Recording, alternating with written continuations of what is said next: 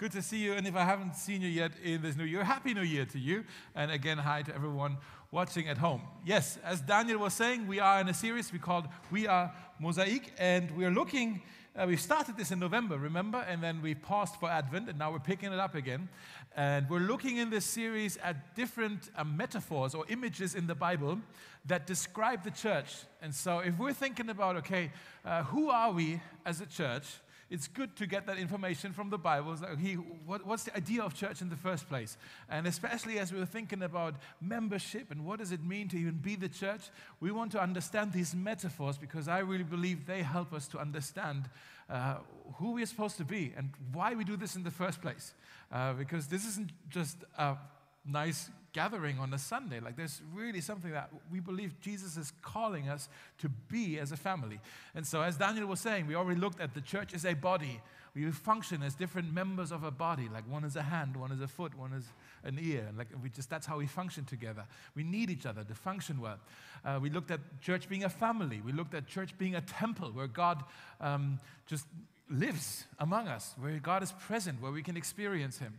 And today, as Daniel was saying, we're looking at a garden. There's a few more metaphors left in the Bible. Some of them are not very prominent. So uh, it's like we don't, don't necessarily associate that right away with the church. But uh, the church being a garden where we can grow together, where we can bear fruit together. That's the idea behind it. I want to ask you, uh, start maybe start here.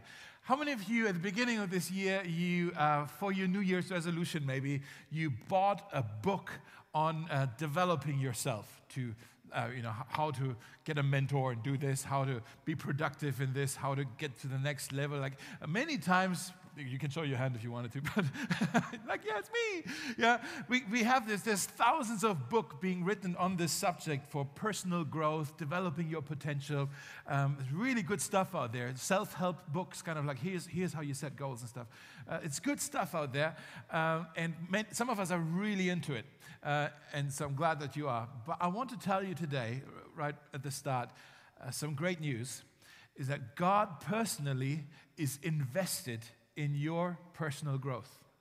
Uh, God wants to help you grow and develop. That's good news. That means you don't have to kind of try to achieve it all by yourself. You have someone who's behind this, uh, who's not just cheering you on, who's actually infusing into your life divine strength and power so you can become more than you currently are.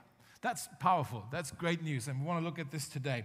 Uh, that's why he places us in this church, which he calls a garden, where we connect with him in such a way that we can actually bear fruit.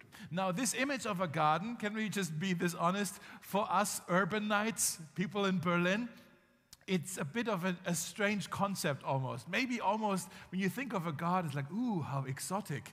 I would love to have a garden someday. Uh, I know I don't, because I would be terrible at it, okay? uh, but some people, we, like, we like the parks, we like to look at gardens, but we don't really know much about gardening, do we? Like some of us, I know Alan, like some of us, you're really into it, and you because you have a nice garden. Some, some of you, some of you, maybe that's your passion, but others, maybe you're more like me.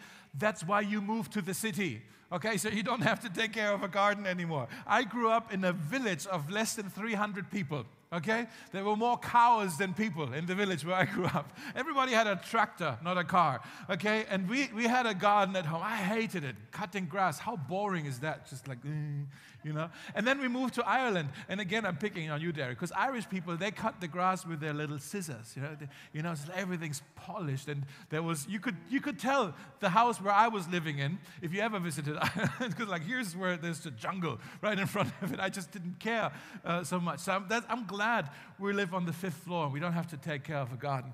Uh, so, this image of a garden is a bit of a strange one for some of us. Um, but Jesus, our king, he likes gardens. Did you know this?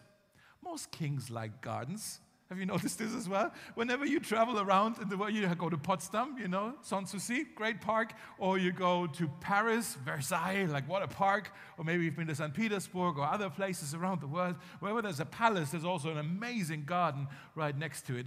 And so kings like gardens. Same is true for Jesus. I, I think he likes gardens. I want to tell you this if you're a Christian, if you're a follower of Jesus, then you're most decisive, your most defining moments actually all happened in the garden. Maybe not with you being there personally, but because something was done for you, something happened that shaped you, and it happened in a garden. I just want to show you this quickly uh, so that you understand how much Jesus is into gardens. The first thing, right at the start, the Garden of Eden where everything that God made was good, but then everything went wrong, right? That's, that was in the garden. And then there was the Garden of Gethsemane. Maybe you've heard of that place, where actually that was the place where our salvation began where Jesus took our place. He, he, that, that's where the, the moment where he stopped just being a preacher and healer and teacher and all these things. That's where he took our place. Like, okay, now I'm going to really liberate them personally. It happened at the Garden of Gethsemane where he prayed that prayer and he took our place. It happened in the garden, a crucial moment for us. And then later, he went to the cross, was buried, and then he rose again. Easter happened in the garden. Remember that? The, the, his, his tomb was in a garden, the gravesite, uh, but it was part of a garden. Now, the church, spiritually speaking, we're supposed to be a garden together. And so that's defining for us. And then also, the place where we'll be going, heaven, is also described as paradise, as a garden. And so, Jesus, I don't know if you agree, but I, I think I look at this like, yeah, Jesus is into gardens. He's royalty. That's why. And he's into this. One of the reasons why Jesus wants every Christian to be part of a church family is because of this. It's because we're supposed to be a, garden together, a place, uh, uh, well, where we are not just rooted, but where we also grow and flourish and bear fruit. Uh, in John chapter 15, verse 8, look at this verse here on the screen. Jesus says this When you produce much fruit, you are my true disciples. This brings great glory to my Father. It's a short sentence, but there's three things we already learned just from this verse here. First, bearing fruit brings glory to God right? He says that's how you glorify God. Secondly, bearing fruit shows that we are his disciples. It's proof that we are his disciples when we bear fruit. Thirdly, God wants us to bear much fruit, not just a little fruit, much fruit. Okay? So he's really into this. Now, when we talk about fruit, what are we talking about? Are we talking about external fruit, like in the self help books? Like, how here's how you are more productive, here's how you have success, how you get your promotion, how you have status, a salary increase, whatever. Uh, is, is that what we're talking about? It's not so much, when Jesus talks about fruit, it's less about external fruit, but much more about an internal fruit, something that he wants to cultivate and grow in your heart, inside of you, in your character. Uh, in 2 Corinthians 3, it says, The Lord makes us more and more like Him as we are being transformed into His glorious image, into the image of Jesus. The word here for transformed in the Greek is the word metamorphosis. Maybe you've heard of this word in your biology in high school years ago, or not so long ago, I don't know. But metamorphosis, it happens in plants, but it also happens, for example, when a, uh, um, a caterpillar is being transformed into a butterfly. That's called metamorphosis. There is something here that's completely being changed and it becomes a whole new creature. That's what Jesus is longing to do in your life, in my life, in our lives. That He's saying, You're not who you were. I'm changing you. I'm giving you a whole new identity. A whole, you're a whole new creature. Uh, that's, that's how He wants to change us. And I don't know about you, I have a longing in, in my heart that if, if that's the kind of fruit that Jesus wants to produce in me, that I'm become more and more like Jesus, I'm changed, I'm transformed. I have a longing that I want to be more like Jesus than I currently am. Anybody else? Like, I, I just, if that's what Jesus has for me, man, I'm, i want this. I need this. And not just in, in the things of, oh, this is what Jesus did, but especially in who Jesus is, in like his um, compassion. I want to be as compassionate as Jesus, in his love, in his self sacrifice, in his fearlessness, in his willingness to do the will of the Father. All these things, like, yeah, I, I long for this. I'm not there yet, but I, I long for this. And so, um, what is Jesus like? Actually, Paul tells us in Galatians 5, he gives us a character description of Jesus. He says, The fruit of the Spirit is love, joy, peace. All these things describe Jesus. Jesus is love, Jesus is joy, Jesus is peace, patience, kindness, goodness, faithfulness, gentleness, and self-control. These are nine qualities of Jesus. If you ever want to know what is Jesus like, how is he? That list describes him, okay? And he's, you see what he says? He says, These qualities are the fruit that the Holy Spirit now wants to produce in us. So that's how we become more like Jesus. We're being transformed in the inside. It's, it's a change of heart, a change of character.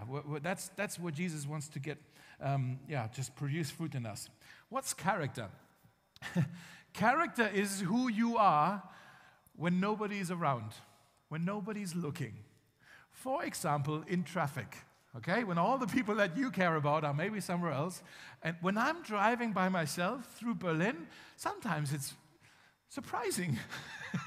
like, I'm looking at myself in the mirror, it's like, Dave, is that you? Like, I don't. Uh, that I don't recognize you. Like the, the words that come, come out of my mouth when there's an idiot. Most drivers in Berlin are idiots.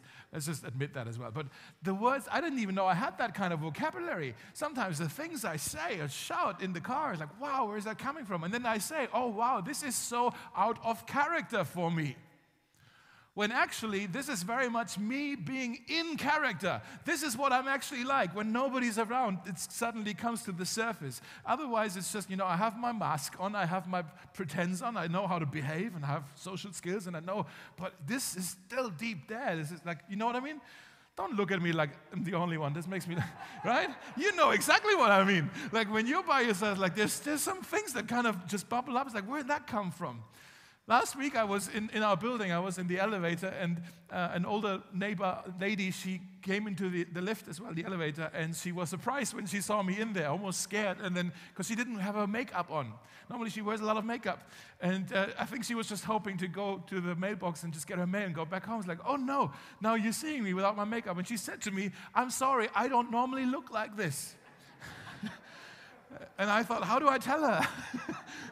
this is actually what you normally look like. I'm sorry. You know, this is what you normally look like. And uh, otherwise, you just put your face on with everything else. And then you know, you know, this is kind of like what our characters, what we normally look like when nobody is looking. It's like, this is what we normally, what we typically are. Okay? And that's what Jesus wants uh, to work. And when I look at this list of the fruit of the Spirit, um, I don't know about you, but I feel like, man, I still got a long way to go.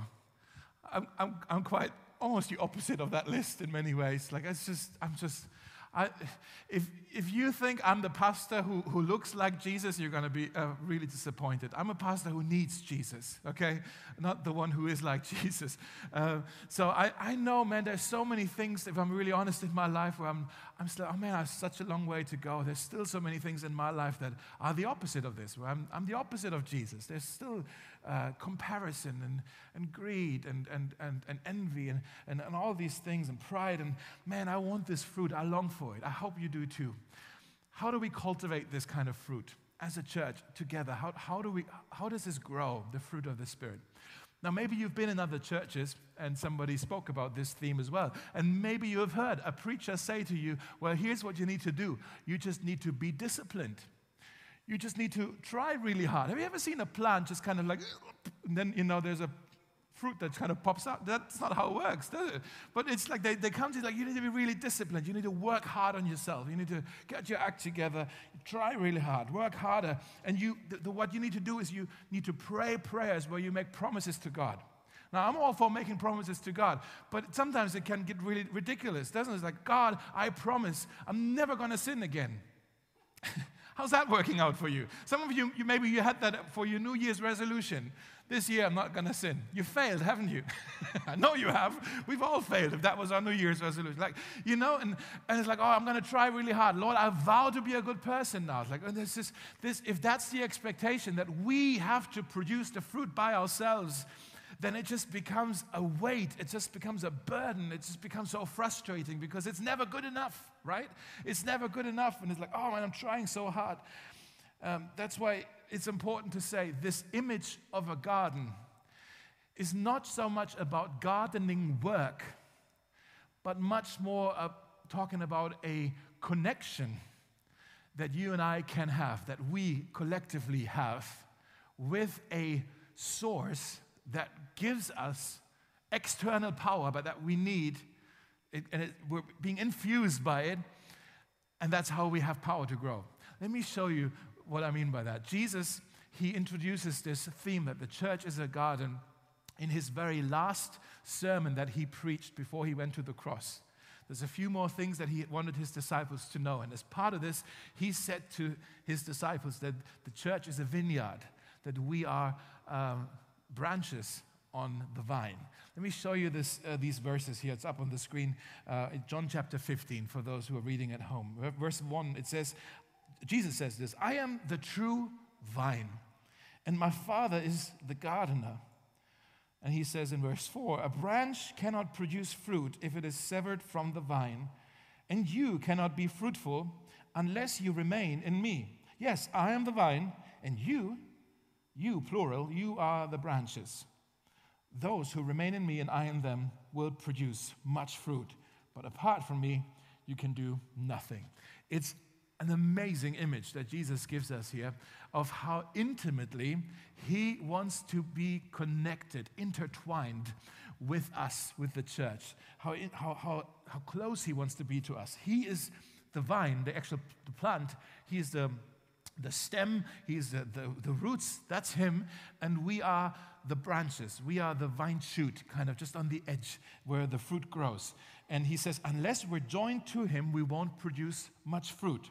Now, we need to be connected not just for anchorage, so that when the storm comes, we're not being shaken, but actually because all the nutrients, all the water, all the power, all the life that we need is actually coming from the roots, from the stem to the branches. That's how, we much, how much we depend on Him. And Jesus says, if you're connected with me, you have enormous potential for growth and for change. You can bear much fruit if you connect with me, but apart from me, you can do nothing. Now, we need to ask this if the church is a vineyard, right? If that's who we are, God's garden where we grow and bear fruit, what do we need to know about God's uh, garden ecology? what do we need to know about this? In other words, I want to ask the question how does fruit grow in God's vineyard? How does fruit actually grow in God's garden? And I hope you can write quickly today because I want to give you six things for you to write down. If you care at all about growing and becoming more and more like Jesus, you need to write these down, study them, remember them, because I think they will really, really help, help you. The first thing is the most obvious one. If you want to write this down, fruit grows when we are connected with Jesus. Fruit grows when we are connected with Jesus. That's the promise Jesus has here. He says, You'll grow fruit when you remain in me. Apart from me, you can do nothing. Remain in me, stay connected with me, you'll grow fruit. In Colossians chapter 2, it says a similar image. It says, Let your roots grow down into him, and let your lives be built on him. Then your faith will what? It will grow. There's something will grow. Your faith will grow strong in the truth you were taught, and you will overflow with thankfulness. What an amazing promise, isn't it? Build your, let your roots go down deep in Him, and you will grow. A beautiful promise. And as a church, we need to remind ourselves, we need to have this healthy uh, realization as a church that we need Jesus. We need Jesus. We so depend on Jesus. We're fooling ourselves if we think we can do anything here by our own strength, with our own resources, with our own talents, with our own charisma, with our own budget. No, we need Jesus for things to happen here. Otherwise, it's really just a, just a show, a, a game, a joke. We need Him. We depend on Him. That's why at Mosaic, everything is about Jesus. Everything is from Jesus. Everything is for Jesus. He is the Lord of this church. That's such a relief, especially in times like this, in the crisis. It's like, oh, good but this is Jesus' church. He, he will look after this, right? He'll look after us. It's, it's, we're his garden. Hello. It's, he, he's he's going to cultivate things, he's going to look after things. We're, we're his garden.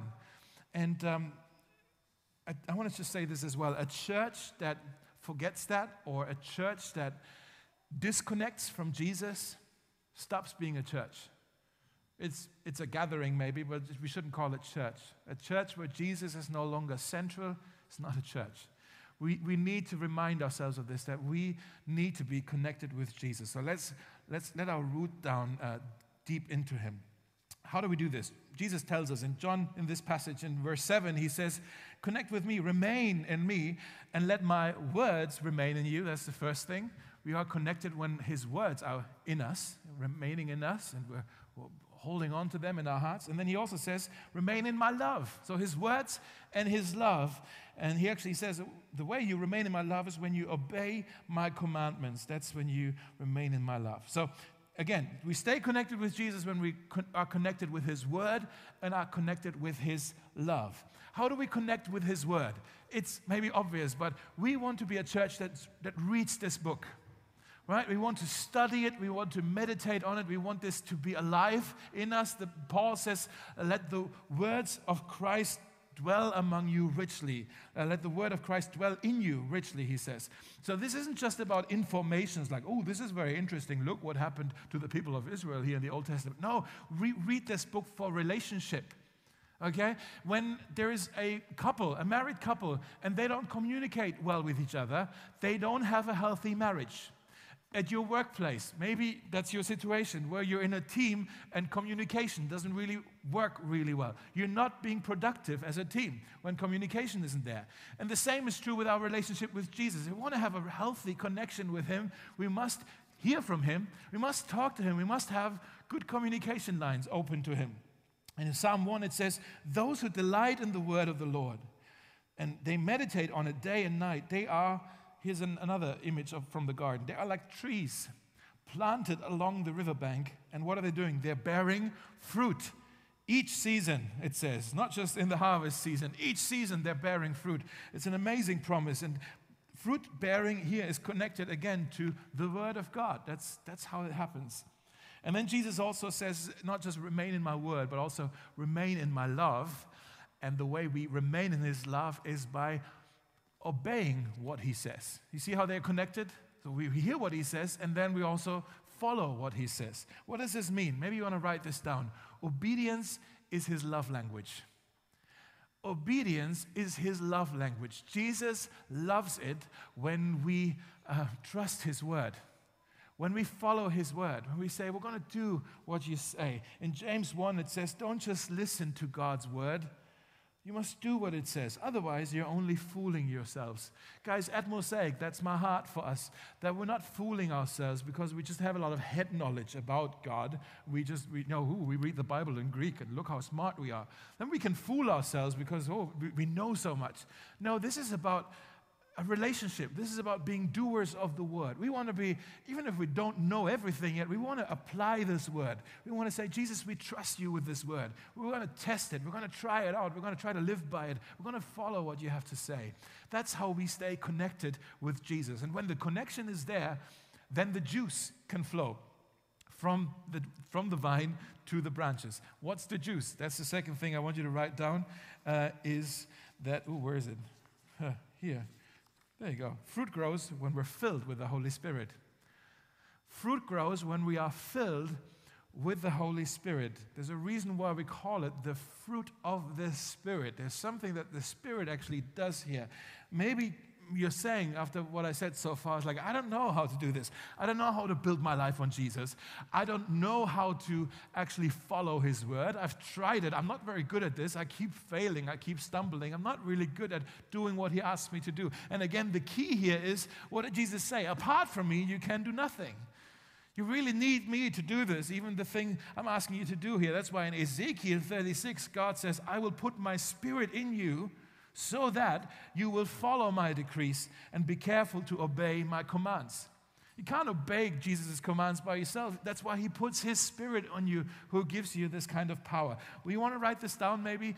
Whenever Jesus calls me to do something, he gives me the power to do it.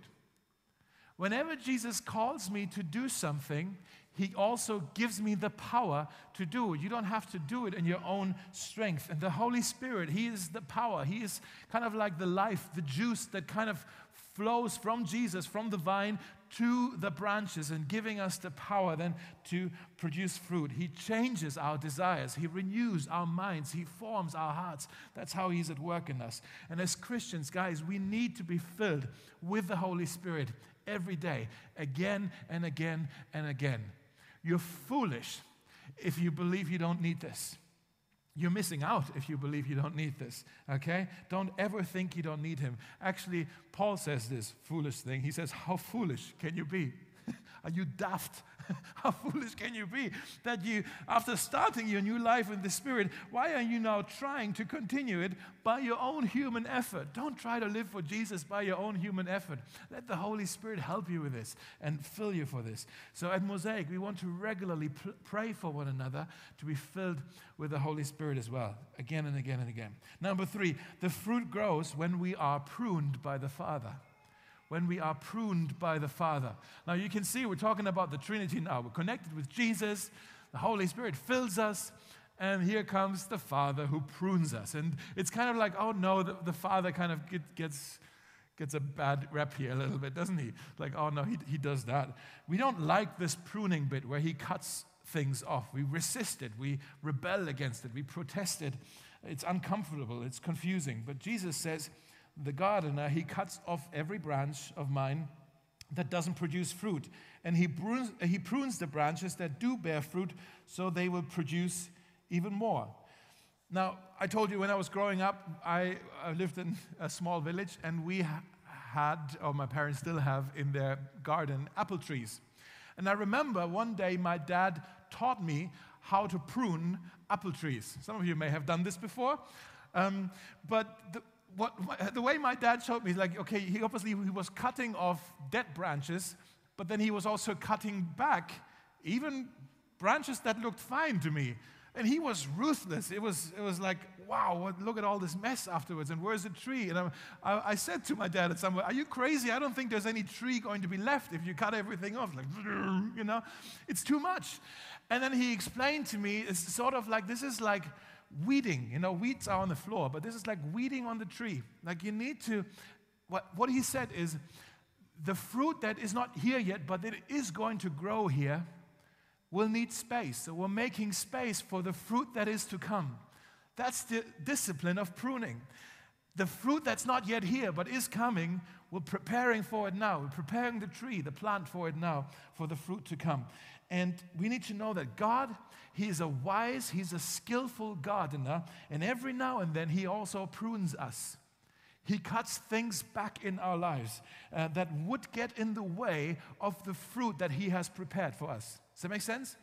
Um, and oftentimes that can be painful, and oftentimes that can be really confusing because we're not like the gardener. We, we don't know what is to come. He knows what's going to happen, but we don't. We don't see what He sees. And all we see is like, hey, God, you cut something off in my life. And it's really confusing when that happens. Maybe you've applied for a university program and you didn't get in. And you're asking, hey, why did that happen? Why is that cut back from my life?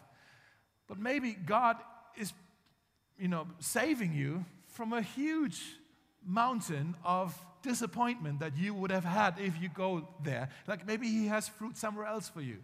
Maybe you were dating this person, this girl, and you were like, oh, I really like her. Maybe we're going to get married one day. And then that relationship falls apart and it ends. And you're like, why is that happening? I really was it, I like that girl. Why is it falling apart? Why is it not working out? Maybe God was saving you from a toxic marriage that would have actually destroyed you. Maybe you were hoping for a promotion at work, and uh, then your coworker, who's not as good as you are, of course not, but he got the promotion, and you're like, oh my goodness, why did he get the promotion, not me? But maybe God's saving you because all the extra hours and all the pressures, it would have, it would have killed you. See, we don't know what God knows. We don't know what the gardener knows when he prunes us. The, the key here is, and maybe you want to write this down, is don't confuse pruning with punishment. Don't confuse pruning with punishment. When He cuts things back into your life, He does it for your benefit. He prunes you for your future, for the fruit that He has in store for you in your future. And He's saying, you know how sometimes gardeners they talk to their plants?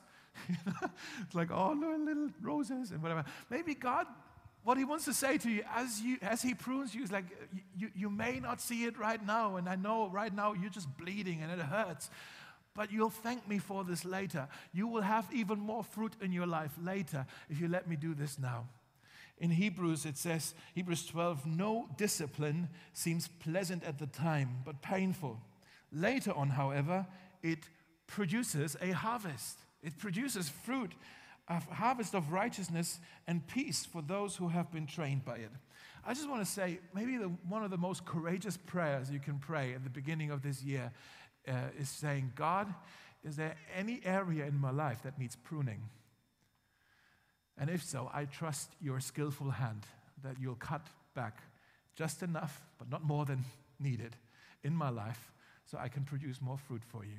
God, is there any area in my life that needs pruning? It's a courageous prayer to pray.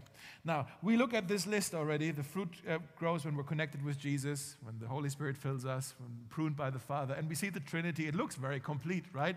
But I'll tell you, I have three more for you. I'm going to do these very quick. I'll just mention them. Three more um, just rules of God's garden ecology uh, that might be helpful for us as we, as we seek to grow fruit in Him. The fourth thing, if you want to write this down, is fruit grows in community. Fruit grows in community. That's why Jesus says, I am the vine, you plural, you, the church, you together, collectively, you are the branches. It's not a vine if this is a big stem and then one branch on it. No, there's lots of branches on it, okay? And we together are the branches. We need each other to grow. We talked about the fruit of the Spirit. Have you noticed how the fruit of the Spirit, like love, patience, kindness, friendliness, peace, all these things, they are relational qualities. Have you noticed this? The fruit of the Spirit are actually for our togetherness. That means we grow, we cultivate, we learn these fruit of the Spirit, obviously through the Holy Spirit and everything we talked about, but in the context of community.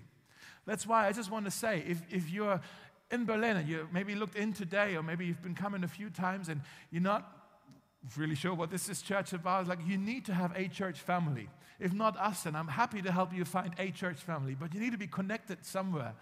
Uh, and you will be so welcome here when we introduce membership next month. I hope you, you come and, uh, and, and be part of that conversation and, uh, and hopefully join the church because you'll need this. We, we are co- together, collectively uh, connected to, to the vine, okay? By the way, the best place to grow the fruit of the Spirit is in a small group.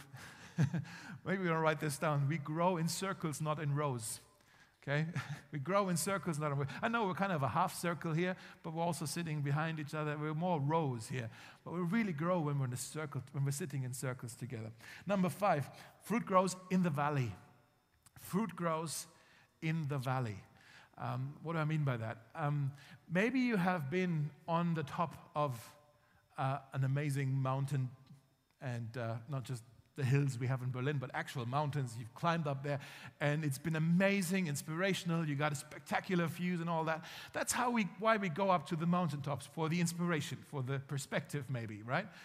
Um, but have you also noticed nothing grows, or not much grows on top of a mountain? It's quite barren on the top of a mountain. Fruit grows down the hill in the vineyards and in the valleys. Fruit grows down the hill in the vineyards and in the valleys. Solomon says, in Song of Solomon, he says, I went down into the garden to see the fruits of the valley. That term, the fruits of the valley, to see whether the wine had grown. When we talk about going through a valley, we normally talk about going through a crisis, right? Going through a difficult time, through a painful season. Oh, I'm going through a valley right now. And uh, that can be a season of loss or of heartbreak or chaos or disappointment. Uh, and we go through this from time to time. Um, and then that's all we see as the problems. But I want you to know there are also the fruits of the valley that can grow. They can grow. Not, sometimes they don't because we, we don't allow it to happen, but they, they can grow when we, when we um, never waste your hurt, never waste your valley. There's something that actually can grow there in it. In Romans 8, it says, All things work together for good for those who love God all things, that doesn't say all things are good, but all the things, even the bad things, they can work together for good.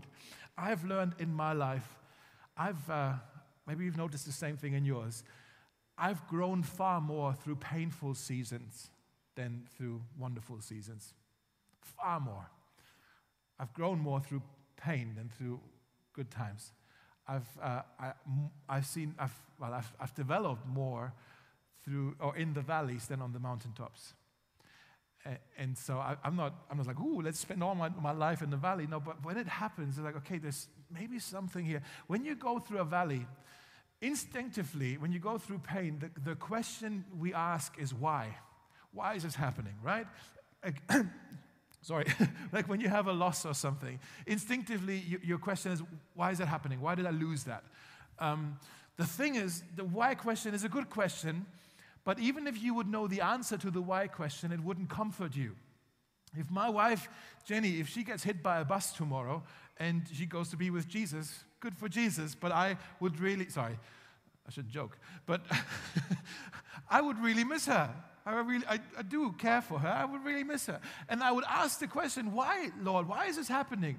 Here's the thing even if Jesus would tell me the reason why this happened, it wouldn't comfort me. I would still miss her. I would still, it would still hurt so much. So just the, the why question is an instinctive question, but it doesn't really help us. A better question to go through the valley is actually asking, what? Jesus, what do you want me to learn in this season? Or how can I become more like you, Jesus, in the middle of this valley? So that's, that's kind of how we need to approach this like this. There is fruits of the valley waiting for us. number six, real quick. Fruit grows over time. Fruit grows over time. It takes time for fruit to ripen. There's no such thing as instant fruit. okay? Fruit grows over time. If you're into gardening, those of you who are, would you agree with me that there are three rules to gardening? It is you reap what you sow, you reap more than you sow, and number three, you reap later than you sow. Unfortunately, that's true as well. No gardener in the world plants a, a fruit tree or something and then he comes back the next day to uh, harvest the fruit. Of course not. He needs to come back in a different season when the fruit has ripened. And so that same is true as for us. As a church, we need to be patient with each other. We're all on a journey. Nobody's there right away. We need to give each other the space and the time and trust that God is at work in each of us and, and He's working and pruning in different ways with each of us. But, but that's we give each other time, we give each other grace, we, we're patient with each other, trusting that God is at work. Let me read this last verse to you Galatians 6 9. It says, Let's not get tired of each other. Let's not get tired of doing what is good. And at just the right time, an amazing promise here, we will reap a harvest of blessing if we don't give up. If we don't give up. Jesus, help us to not give up on each other.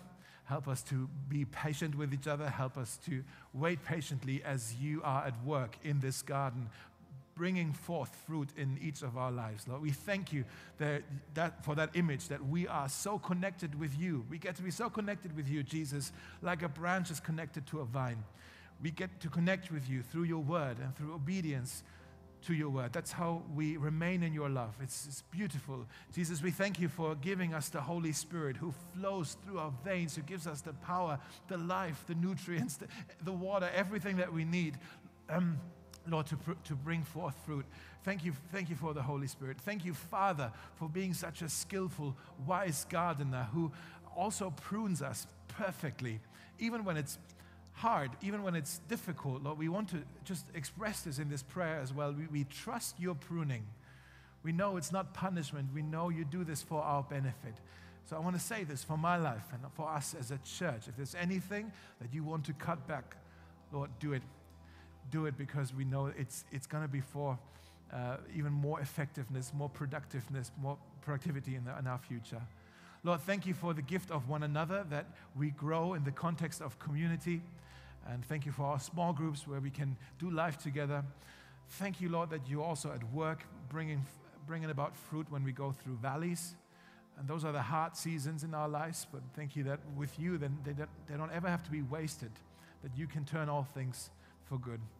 And Lord, we just thank you for this tree. And I ask, Lord, would you, in my life, in our life, would you bring forth much fruit? that honors you, that the Father is glorified through this. Would you bring much fruit uh, that we would become more and more like you, Jesus? I pray that uh, in a few weeks or even months, and by the end of this year, we can look back and we can see, yeah, Jesus is at work. He's at work in our lives and he's, he's changing us to become more and more like him. We pray all this in faith and in your name. Amen.